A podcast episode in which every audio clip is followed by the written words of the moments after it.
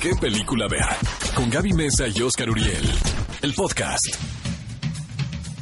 ¿Qué tal amigos? ¿Cómo están? Bienvenidos. Esto es ¿Qué película ver? Un programa de Cinépolis por Exa FM 104.9. Qué gozada escucharnos este sábado por la mañana. Eh, tenemos un programa lleno de sorpresas, de noticias, de regalos. Vienen un par de invitados queridísimos, la verdad. Ellos se portan muy bien, no beben, no salen de noche, ¿no? Son eh, castos y puros. ¿Verdad, Gaby Mesa Conceta? sí, son un ejemplo a seguir. Es lo que podemos deducir de, esa conversión de Oscar. Cinefilos, bienvenidos a ¿Qué película ver? Un programa de Cinepolis. La verdad es un gusto, como dice Oscar, estar con ustedes. Y seguramente ustedes están, pero felices, felices, porque hoy es quincena. Y bueno, Oscar, no sé tú, pero yo eso de la quincena como que ya dejé... O sea, pues, para gente... Es que nosotros, no, tenemos quincena. Ahora sí que cuando puede la empresa que nos contrata, ¿no? no, pues nuestros trabajos como que no son de quincena.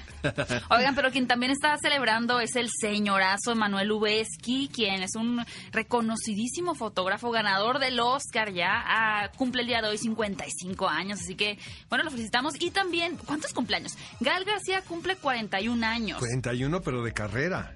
O sea, actuando. no, sí se ve joven, Gal García. Eh, Maya Zapata cumple 38. Un saludo a Maya Zapata, a quien tuvimos en Las Tres Hermanas. Casi cerca del cuarto, del cuarto escalón. Y Ben Stiller, 54. Híjole, pensé que era Ben Stiller. Y luego, hoy es el Día ¿eh? Internacional de la Lucha contra los Trastornos Alimenticios. Muy, importante. Saludamos a varias y a varios que conocemos, amigos íntimos, cercanos, no, que como salen en televisión, no comen. No, pues ojalá fuera solo gente de televisión, pero yo creo que es muy cotidiano y qué bueno que se, se, haga una lucha y un reconocimiento a este combate en contra de los trastornos. Oigan, y antes de ir a las noticias y demás, quiero compartirles el resultado de la encuesta de la semana Ahora sí perdí horrorosamente. Siento que ni yo lo vi venir. pena, la ¿eh? verdad, porque fui el último. sí, sí, sí.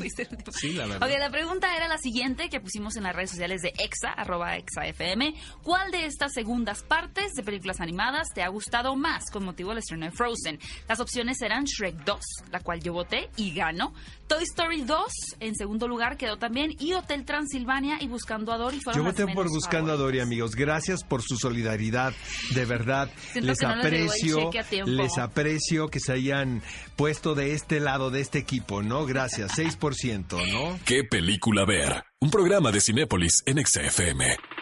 Amigos, estamos de regreso en ¿Qué película ver? Un programa de Cinépolis por XFM 104.9. Sé que es muy temprano este sábado. Bueno, no tan temprano para los que trabajamos duro, ¿verdad? Sabemos que hay gente que se levantó en la madrugada y para ellos está dedicado este programa, la verdad. Pero bueno, si nos están escuchando, les cuento. Muchos pensaban que la carrera del Oscar ya estaba cerrada, porque pues ya, o sea, estamos a las últimas semanas de este año. Hay muchos eventos, de repente la agenda de todos los votantes se llena de eh, funciones especiales, de sesiones con el director y los actores, todo el mundo promocionando sus respectivas películas. Entonces, pues la verdad, ya pensábamos nosotros que esto había terminado. Sin embargo, esta semana que termina, amigos, llega una película que se llama 1917. Seguramente algunos de ustedes ya saben de qué va. Es dirigida por San Méndez y es una película, podemos decir bélica, porque pertenece a este género, pero cuenta la historia obviamente real de un batallón de jóvenes e ingleses, pero esto sucede en la Primera Guerra Mundial las últimas producciones se habían hecho acerca de la segunda. Y casi siempre se hace sobre la segunda. Tienes toda la razón. Dunkirk, por ejemplo, que fue la última que me encanta la película, fascinante. Eh, Salvando al soldado Ryan, por ejemplo. Bueno, nosotros no hemos visto la película todavía porque todavía no ha llegado la copia a México.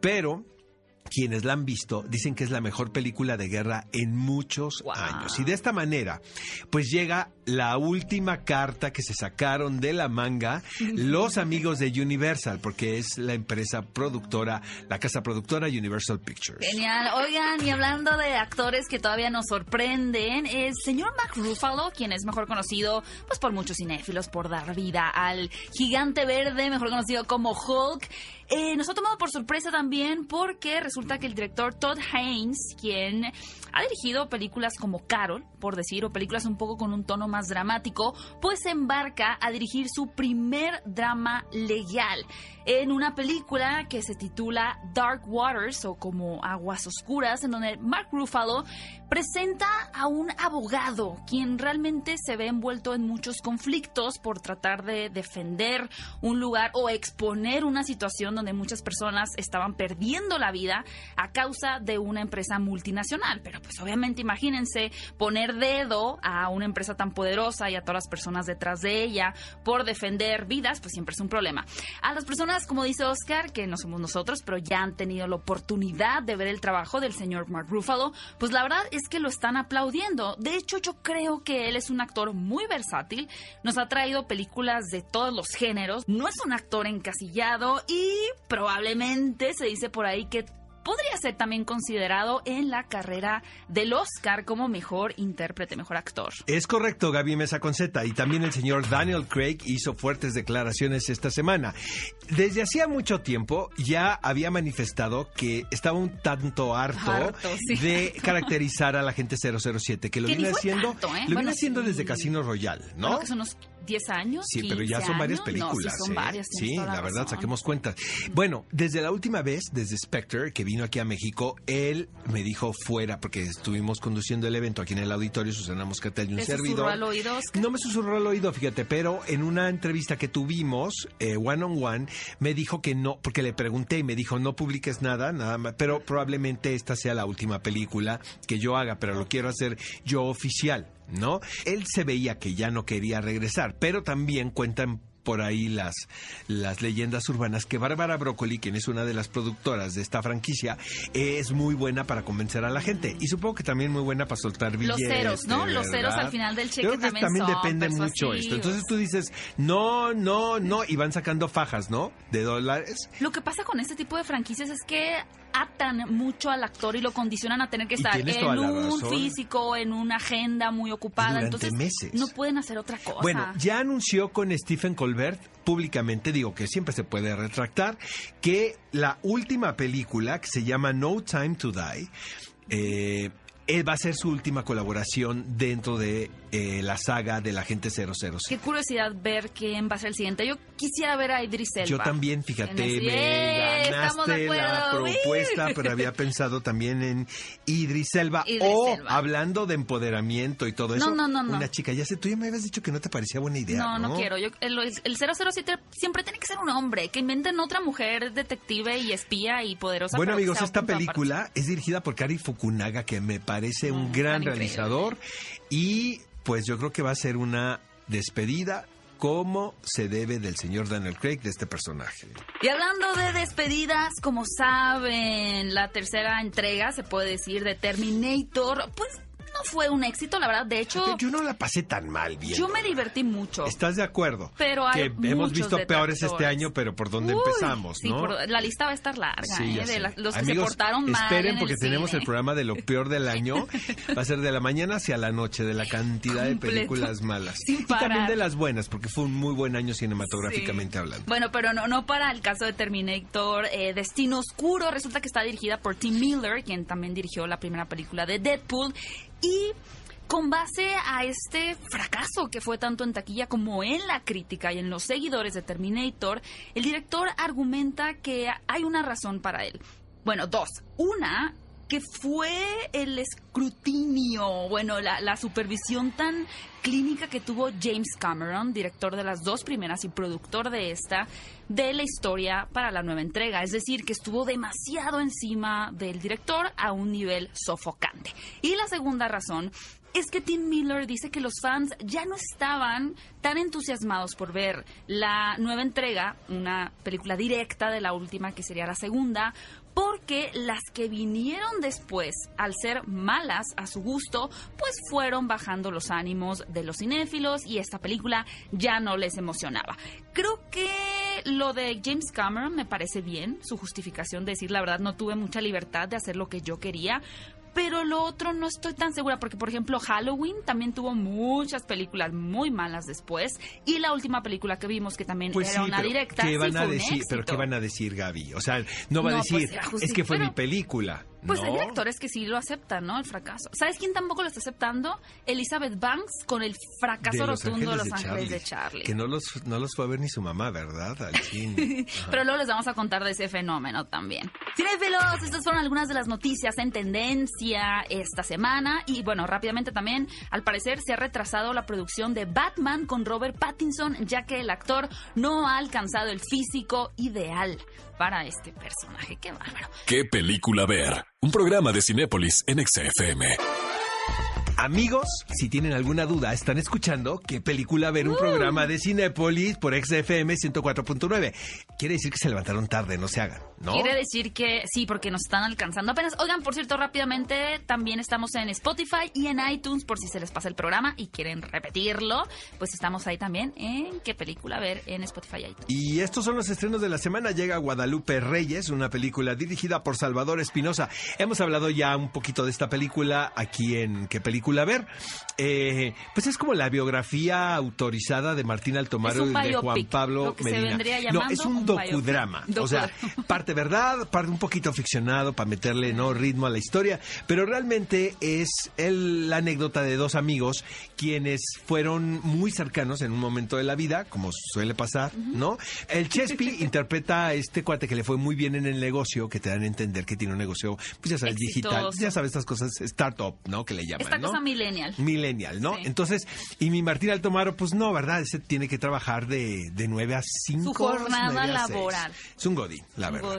Entonces, de repente les da una crisis a los dos de edad, de la edad de los 40, y para probar que siguen siendo jóvenes y vitales, deciden hacer el Guadalupe Reyes, que es una tradición muy mexicana y muy de borracho también, ¿verdad? Que básicamente eh, Ellos iban a hacerla cuando eran jóvenes, pero precisamente porque Martín, el personaje de Martín Altomaro, se casa, pues interrumpe el proyecto. Pero ahora que viene el amigo a probar, este, que siguen siendo jóvenes, pues empieza la historia, ¿no?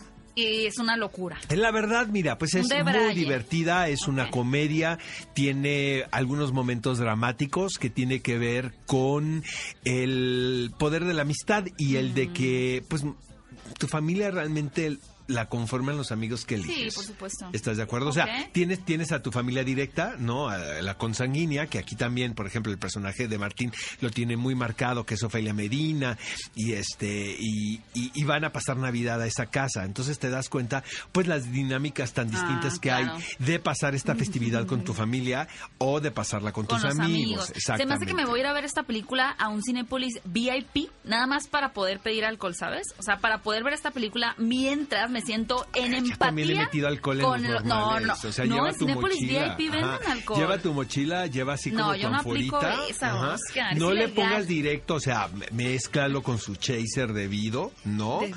Coca Light, no, se ve, no, acá. Le te metes el chupe de preferencia. Pues Productora diga que no. Cinépolis VIP es la opción para hacer eso.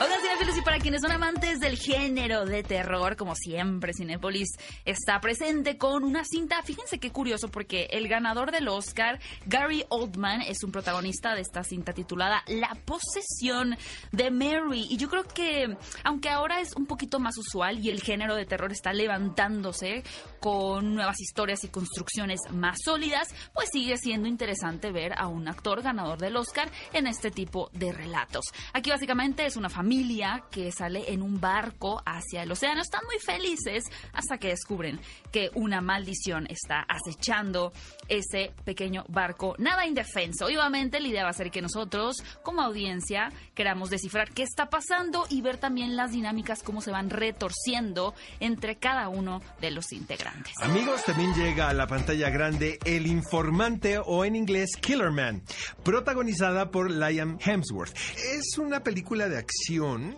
que va de la vida de un hombre que se dedica a lavar dinero. ¿no? Mm. Da un giro violento cuando policías corruptos matan a su prometida, o sea, a Miley Cyrus, quien está embarazada y además pero no es Miley Cyrus en la película, a su ¿verdad? mejor amigo, por supuesto que tú no. le metiste eso a tu cosecha. No va a ser que vayan a ver la película esperando no, ver a Miley pero él sí se imaginaba a Miley Cyrus en ese personaje. Para entrar en Era su motivación. Oigan, cinefilos, ¿qué eh, propuesta tan interesante nos llega este fin de semana? Una propuesta mexicana titulada Niebla de Culpa. Resulta que el director eh, Francisco Lares Goiti eh, nos habla... Chisco, le dicen. Chisco dice que a la película le empezaron a decir como Romita, ¿no? ¿Por qué le empezaron a decir Romita? Uno, porque estuvo en producción simultánea, por así decir, con Roma, que pues ya ni les tengo que contar de ella.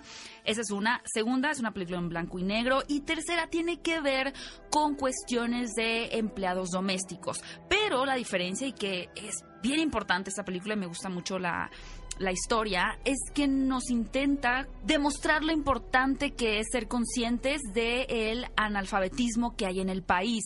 Esto a través de una historia que le pasó al director, no tan cruda como lo vamos a ver en la película, pero en donde el personaje deja encargado a sus hijos a un empleado doméstico que no sabe escribir ni leer, por lo cual cuando se enferma esta criatura, pues no sabe ni qué medicinas tiene que darle, ni cuál es la dosis, ni nada. La receta no la sabe leer, básicamente, por lo cual va a ser un grave problema. Además, también cuenta con la participación de Marina de Tavira, esta película. Yo creo que vale mucho la pena que vayan a verla este fin de semana. Es importante, contundente y está muy bien realizada. Niebla de culpa.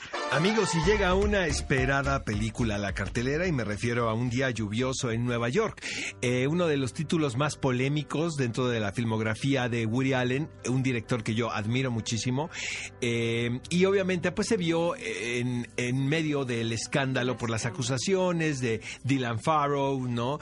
Y, y que varios actores pues apoyaron todo este movimiento y se manifestaron. Actores y se, de esta película Sí, incluso, exactamente, ¿no? porque lo agarró justo haciendo esta película. Pero no solamente eso, amigos, sino que también él tenía un uh, contrato con Amazon Studios y lo rescindieron.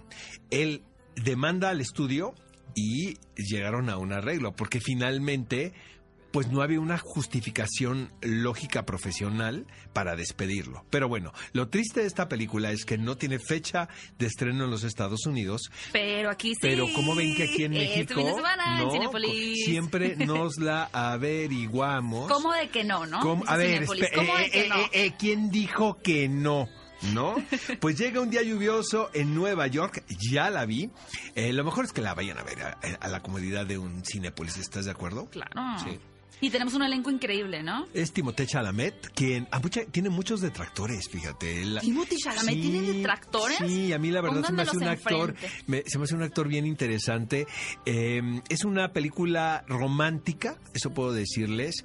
No es de las mejores películas de Woody Allen, pero tampoco de las peores. O sea, no es ninguna catástrofe, digamos. Pero es la historia de una pareja que decide ir a pasar, están en una universidad cercana a Nueva York, eh, y Tim- Timothée Chalamet es el protagonista, la novia es el Fanning, y el Fanning eh, consigue una entrevista con una superestrella de, un gran actor de cine, pero tiene Mm, que irlo a entrevistar. empieza a perder el piso ella, ¿no? Eh, eh, eh, tiene que ir a entrevistar a este personaje y es un cuentito que es un homenaje a la ciudad. Como este lugar y esta magia que tiene Nueva York, es particularmente, que es una ciudad que te puede llevar desde un extremo hasta el otro, con solo caminar unas cuadras, eh, que en la mañana puedes estar trabajando en una oficina y en la noche puedes estar en una gran reunión reunido de estrellas. También está eh, Diego Luna que interpreta a un actor muy famoso, eh, una especie como de Antonio Banderas. ¿sabes? Y también aparece Selena Gómez en un personaje muy importante en la historia, no les voy a contar más, pero la pasé bien. La pasé la bien con esta este de película. Un día lluvioso en Nueva York. Y finalmente llega Wild Rose, dirigida por Tom Harper. Una anécdota muy vista en el cine también, una persona de una clase media que tiene aspiraciones de convertirse en una gran estrella. Sus limitantes es que acaba de salir de la cárcel y que tiene dos hijos de los cuales tiene que responsabilizarse. Por lo cual va a entrar en este conflicto con la mamá principalmente de sí, está bien que quieras seguir tus sueños, pero la verdad es que tienes otras cosas más importantes de las cuales hacerte cargo. Lo que me gusta mucho de esta película es que al tratarse de una producción británica pues eh, cuando vemos producciones de este estilo hollywoodense son como muy motivacionales, muy aspiracionales y aquí son más realistas, más crudos, por lo cual podemos ver un choque entre el clásico relato de Sigue tus sueños hollywoodense y la realidad de este tipo de cine europeo que te enseña pues que a veces aunque queramos algo muy fuerte, el deseo y la necesidad no son suficientes para triunfar. Wild Rose, un gran título también que pueden ver este fin de semana en Cinépolis. Cinéfilos, no olviden escribirnos a través de nuestras redes sociales qué estreno van a ir a ver este fin de semana. ¿Se les antoja la película de Woody Allen, la cinta de terror, la película mexicana? Cuéntenos utilizando el hashtag qué película ver arrobando a Cinépolis Exa o no arroben si no quieren, pero usen el hashtag qué película ver. ¿Qué película ver? Un programa de Cinépolis en XFM. Los protagonistas, sus creadores, de la pantalla grande a tu radio. La entrevista en ¿Qué película ver? de Cinépolis en XFM. Amigos queridos, qué, qué exitazo ayer de Guadalupe Reyes, caray. Seguimos celebrando. Bueno, sí llegaron con la botella de tequila, pero al programa de televisión. Estamos crudones. No, pero pues esto es otro, es otro medio, pues debió agradecer otra botella, ¿no? De sí me quedé esperando, ¿eh? Este, Guadalupe Reyes. No venía preparado, pero... ¿Pero qué crees? Juan Pablo Medina Chespi, Martín Altomaro. ¿Qué pasó, Oscar? ¿Cómo Oigan, les van a Muy dar el. Ariel, amigos. De verdad. Ya la vi. Pero- les van pero a de dar documental, documental, documental, documental, exacto. personaje, en personaje verídico, ¿no? Este, jamás había visto que un personaje se pareciera tanto a un actor. Estás hablando de Martín, ¿verdad? Oye, este, ¿les pagaron por esto o no? Eh, Chespi viene depositando, eh, le viene depositando a Marco Polo una lana desde hace como cinco años. Es que dice, dice Chespi que estuvieron ensayando 40 años para interpretar este personaje. Martín lleva Llevan 35 en- años intentando. En el método, ¿no? Exacto, son, actores del método. Ajá, como, Preparados, como cuando preparando. Robert Downey Jr. hizo Less Than Zero, ¿no? Así también tú. toda la vida. Oigan, amigos, este está muy divertida la película, ¿Verdad? La verdad, muy, muy, muy divertida. Eh, ya lo había platicado con el Chespi, que eh, ya la pude ver. Este, hay una escena que va a ser el GIF del año, que es mi querido Martín Altomaro en calzoncillos, tangas, ¿no? con una tanga, pero no, pero no es tanga, mano. No, no, no, es son calzoncillos, calzón, no frutos tan- de loom, ¿no? fruto loom. afortunado, no afortunado. Nada sofisticado, amigos, ¿eh? Si están pensando que van a ver un, ¿no? un calzoncillo chido, es Fruit of the Loom. Pero sale haciendo un numerito como de caporeira, ya sabes, De muy malabares- chingón. Malabares de fuego. Pero malabares de fuego. Cadenas. Pero que te Este, pusieron en riesgo, ¿no? O sea, sí. sí Yo estuvo- puse en riesgo a la- a ver, la cuen- gente que estaba en la el Sí, se puso en riesgo él, pero nos puso en riesgo a todos Ah, los más demás. bien ustedes. Pero No, confiamos mucho en hubo- Martín y lo, yo- y lo hizo Les muy digo la neta, yo pensé que lo iba a sacar antes. En mi familia hay varios que han hecho este tipo de, de ejercicios. Yo dije, ah, claro, alguna vez en alguna fiesta yo agarré y empecé a practicar, ¿Real? pero ¿Sí? no, real, real, con fuego y todo. Y digo, sin hacer nada muy elaborado, te lo, te lo digo en serio. O sea, me, me quemé un par de veces. No, no, no, no hice nada muy elaborado porque no puedes. Y dije, ah, lo voy a sacar, lo voy a sacar en dos clases. No, hombre, ¿cuál? Fueron como seis y ya estaba medio palidón yo. Y la verdad es Nerviosón. que... Nerviosón. Es que está el fuego alrededor, arriba de la cabeza, haciendo un ruido de... Cada vez que pasa se siente... Se siente Además del GIF se tiene ya que acostumbrar a que la gente ya no le va a decir Martín, ni Si Martín no, tangas. sino el tangas. El tangas, Ya, el O- tangas. Oigan, ¿ustedes a, a qué creen que se deba el éxito de los godines últimamente? Como esa, no, esa, esa comedia que nos genera... Sabes que gran parte de nuestro público Por es godín. eso, pero ¿no? pues sí, pero ellos mismos Pero les es que van mucho gusta. al cine, ¿no? No, pero como que les gusta ese nuevo retrato que antes no se veía tanto en la pantalla, o sea, el retrato cómico de, de las Es- actitudes no godines. sé, es que yo, yo no la te rías, película- Oscar, es verdad. Sí, no, no, aunque se ría Oscar. Y con es que están Chespi y Oscar son como los niños del salón. Que la maestra, Sí, la maestra los separaba, pero desde el domingo, antes de llegar a la escuela. Oscar y su pandilla. ¿eh? Qué pena. Luego, a ver, va. A ver, no, sigue, ya ven, favor. termina la idea que estaba muy interesante. Pimponer, pimponer. Ah, que, que por qué será que los godines, pues yo creo que porque van tanto al cine y están siendo retratados de una manera Divertida. eh, divertida. Sí, mi personaje empieza godín. Después ya se le va quitando rápidamente. No, y, los personajes este, es que de Memo Villegas, de Paco Rueda, Paco Rueda y Memo mejor actor de reparto, ¿eh? También es Ariel, Ariel seguro, Paco Están Rueda. Están padrísimos los dos. Y el jefe también, a mí me encanta Colombo, cómo, cómo se toma en serio la chamba de un jefe de una compañía de, de, de asociados de contadores que tienen mucho trabajo en diciembre, se lo toma muy en serio, me gusta. Oye, y la mamá Ofelia Medina, aplauso de pie Aplauso de, de pie, casting, sí, cara. la neta, Sí, ¿no? Sí fui yo, gracias. Pero es como, es como mamá de por donde de Lomas Verdes, ¿no? De San No, Sí, no, de- la directora de casting fue Anilú Pardo. Sí, Ya- sí, ya estaba yo, Ah, es lo yo máximo, preguntando, es lo sí, sí, sí, Anilú. Pardo, estuvo- estuvo de todos los, los personajes que están, se hizo casting para todos. Algunos creerán que es- nada más fue de, oye, los amigos, no, se hizo casting a todos los personajes y entraban, tenían uno o dos días de llamado y Mau Isaac y todos le entraron Cervoni, con ¿no te todo. encantó Cervoni? Mejor actor de reparto compartido con Paco Rueda. Ahí va a estar la contienda, ¿eh? Está muy todo, todo el, el grupo alrededor llegaban con propuestas todos los días, aunque como dice Chespi, que eran dos, tres, cuatro días de llamado, llegaban con a refrescar esta eh, forma de trabajo de Chespi y mía, que estábamos todos los días ahí, pero llegaron con un montón de propuestas y cosas bien padres, y ahí también Chava Salvador, Espinos. sí, güey, muy, Muy bien, muy, aplicado, Oye. muy chido para mantener el tono de este par de idiotas. Me imagino que la gente piensa que todo el tiempo es una Pura fiesta. fiesta, justo sí, no. Y porque se ve que se la pasan muy bien. Digo, nos queda claro que se conocen y el equipo de producción también son Yo amigos. odio a Martín. Pero luego, la verdad, odio, desde, lo odio. desde Soy tu fan. Eso se veía desde Soy tu fan.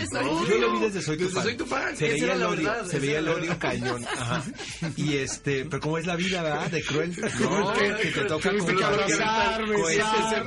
Oye, montaje tremendo el de la rola de Enrique Iglesias también, y ustedes Ah, así ah, melancólicos. No, no digas, Que casi no la consiguen, ¿no? Qué Pero ganas no de spoiler, yo no lo he visto, no me siento spoileada. Bueno, pero que me decían que casi no consiguen esa rola y querían que querían otra, ¿no? Pero No, que es es la que tenía que ¿no? ser. La Bueno, pero nos desviamos del tema, justo Exacto. queríamos Eh, hablar de Lola Fiesta. La gente piensa que porque están en una secuencia de Parranda, de parranda están bebiendo olímpico. alcohol Sí, y se la están pasando ligando y se están ligando al script no y le están tirando el rollo a la de, pe- No, a la es de imposible. peinados Eh, eh, la de vestuario es o sea, es elemental no La. Es, imposible hacer una película de fiesta o de lo que sea, Exacto. en realidad, este, pensando que vas a poder beber y echar reventón todo, todo el tiempo, ¿no? No, y el asistente funciona de así, dirección no la se pasa fatal, ¿no? Porque es Pobre. este, callar a 100 personas que están ahí, este, eh, controlar el set en fiestas es un, es un relajo y no puede estar bebiendo porque no todas las escenas es Además de que no está bien, este, no, no es cronológico, o sea, no, pues... ¿Cómo una- llevas la continuidad de una no, y luego tienes una, una escena que es otro día y pues... Pues Solo Martín, Gaspar que es un profesional, que lleva 35 años La verdad, ¿viste cómo guardé silencio?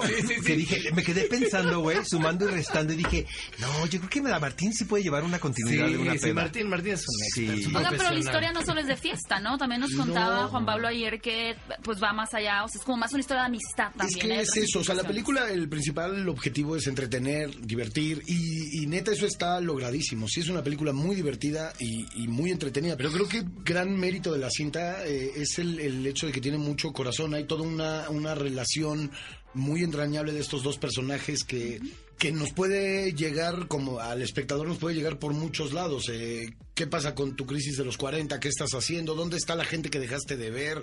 ¿Qué ¿En te qué pasa en está estos la gente que dejaste? de Ajá, ver? ¿qué te pasa en este momento de la vida? Eh, y de alguna manera el Guadalupe Reyes se vuelve como el, el vehículo para, Ajá. para que estos dos se, se reconecten, se, se reencuentren y los cura, los salva de sí mismos, porque el personaje de Chespi tiene 40, pero parece que tiene 20, y el personaje mío tiene 40, pero parece que Como en tiene la 60. vida ¿no? misma. Como la verdad. Aplauso de piel, director de casting. No, no, Oigan, el, el Ariel para Chespi es de mejor actor haciendo haciéndose a sí mismo. Eso es lo que está cierto. diciendo. Es Oye, difícil. este es muy complicado, ¿eh? Es difícil, Porque dónde, ¿cuál es la línea que divide la verdad de la mentira? Pero bueno, eh, ¿sabes qué otra cosa sabe que estaba pensando que qué valiente Marco Polo y, los productores de vender un concepto tan mexicano como es la fiesta de Guadalupe Reyes. Porque ahora, aunque tu película no tenga distribución en, en, Colombia o en Argentina, la ven por las plataformas. claro. Exactamente. O sea, ya esta cosa de que una película se va a ver solo en un territorio, pues sí quedó como muy en los 90, pero ahora siento que el Guadalupe Reyes se puede, ver en todos lados. En todos lados, literalmente. y eso quiere decir que mucha gente va a preguntar o va a reflexionar en qué borrachos somos los mexicanos. Pero ya lo saben. O sea, no es nada nuevo. o sea, no a cualquier lugar. No es que en México se ¿Cómo se bebe? La de ocho columnas, ¿no? Ajá. Sí, cómo no. Oigan, niños, les celebramos el éxito cañoncísimo. Muchas gracias. Les está yendo increíble, les va a ir mejor, ¿verdad, Gaby? Claro que sí. Pues muchas felicidades. Y cinéfilos, vayan a ver Guadalupe Reyes ya se estrenó el día de ayer en todas las salas de Cinépolis para que ustedes vayan y se diviertan y ya, como dijimos, ir al VIP para que puedan tomar mientras ven la película. Es que aquí sí hay que ir al VIP. No meterlo ilegal, por favor, no lo metan ilegal. Es que yo lo meto ilegal en una, ya sabes, en una forita. ¿Ves? ¿Ves? Gaby? ¿Viste? ¿Viste? No lo dije Ahorita los voy a mandar a, a poner quietos. A los 16 años, no se hagan. Bueno, entonces, el Guadalupe Reyes en su cine más cercano, vayan a verla Gracias, chicos, por visitarnos aquí en la cabina tan temprano este sábado. ¿Qué película ver? Un programa de Cinépolis en XFM. Toma 5. Top 5 de películas que no te puedes perder. ¿Qué película ver de Cinépolis en XFM? estamos de regreso en qué película ver, un programa de Cinépolis y ha llegado el momento de contarles el toma 5 de esta semana. Por supuesto, cinco películas que les vamos a recomendar. En esta ocasión, a propósito del estreno de Guadalupe Reyes, cinco títulos que celebran el poder de la amistad. Qué buena elección, ¿no? o sea, tienes que decirlo, que mi elección estuvo hecha con cuidado. Aparte está muy diversa en géneros y todo, ¿eh? Y tipos de amistades. No como otros. Ay, nada más fue la semana pasada. No. Nada más. Que son así como maquinazos, ¿no? Estaba de vacaciones y me confundí. pero miren, me encanta porque no solamente son amistades humanas, sino que la primera película, que es Mi amigo Enzo, va de la amistad que tenemos con nuestra mascota. Y de verdad yo creo que hemos llegado a este punto en donde a veces sentimos más cariño por la mascota que por otros humanos, la verdad. Y también ah, se ha probado mucho el éxito en los corazones de la audiencia cuando se tienen historias que van de esta relación. En este caso que tiene un piloto de autos que quiere participar en la Fórmula 1, interpretado eh, por Milo Ventimiglia, con Protagonista un perrito. Sos. Esta película es interesante también en el elenco porque aparece Amanda Seyfried y el señor Kevin Costner dando la voz al perro Enzo. Amigos, It capítulo 2, obviamente, ¿no? Yo siento que a pesar de que es una novela muy extensa eh, y que se puede tocar muchos temas, eh, el fracaso entre ellos, los sueños rotos, finalmente es una historia que va de la amistad, de cómo un grupo de amigos eh, sostiene una crisis muy dura cuando ellos son niños y precisamente esos traumas los lleva a reunirse después, aunque muchos de ellos pues habían bloqueado todo lo que había pasado. Pero es totalmente de la amistad, tienes razón. Exactamente, creo que es una historia de amistad disfrazada de una historia de terror, como solamente el señor Stephen King nos la pudo entregar. ¿Qué película es la tercera opción que pueden ver en Cinepolis Click? Booksmart, La Noche de las Nerds, dirigida por Olivia Wilde, que pocas veces ha sido retratada la amistad entre dos chicas como en esta película, porque al ser unas nerds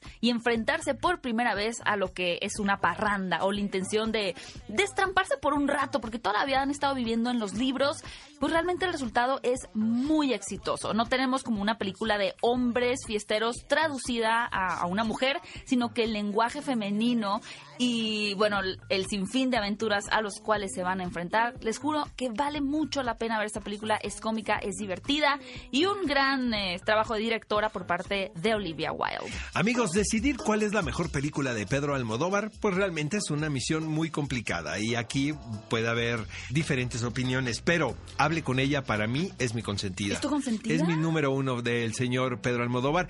Eh, fíjate que es una película no protagonizada por actrices, como suele suceder con Pedro Almodóvar, sino por actores. Ellos son Darío Grandinetti y Javier Cámara, quienes interpretan a dos hombres cuidando a dos mujeres que están en estado de coma. Y la película va, o sea, eh, queda muy claro el discurso que va del este vínculo y de esta fraternidad que solamente puede darse entre dos hombres. Em, me parece como un ejercicio dentro de, de, de, las películas de Almodóvar muy interesante. Actoralmente es impecable, están todos de verdad en un tono adecuado. Está Paz Vega haciendo un cortometraje, Leonor Watrin, la recomiendo muchísimo. Y nuestro último título es Cuando ellas quieren, un, un título muy interesante para todas las edades, pero en donde destacan actrices pues de una edad más avanzada, voy a decir, no sé cuántos años tenga Diane Keaton, pero por ejemplo tenemos a Diane Keaton, a Jane Fonda o a Candice Bergen, quienes son un grupo de amigas que se reúnen pues a tomar un poquito de vino y a discutir una novela que parece que está causando mucha sensación, que se llama 50 sombras de Grey. Muchas personas han dicho que esta película se asemeja mucho a la serie de Sex and the City en esta dinámica entre amigas y los temas que abordan. La verdad es que es muy divertido, al igual que Booksmart, ver una comedia que no retrata el típico adolescente, sino que se vaya a unas edades o con géneros, en este caso femeninos, diferentes que le dan un estilo único a este tipo de historias. Así que cuando ellas quieren es una gran opción. Estas son las cinco películas que van de la amistad, todas muy diferentes, que ustedes pueden disfrutar en Cinepolis Click.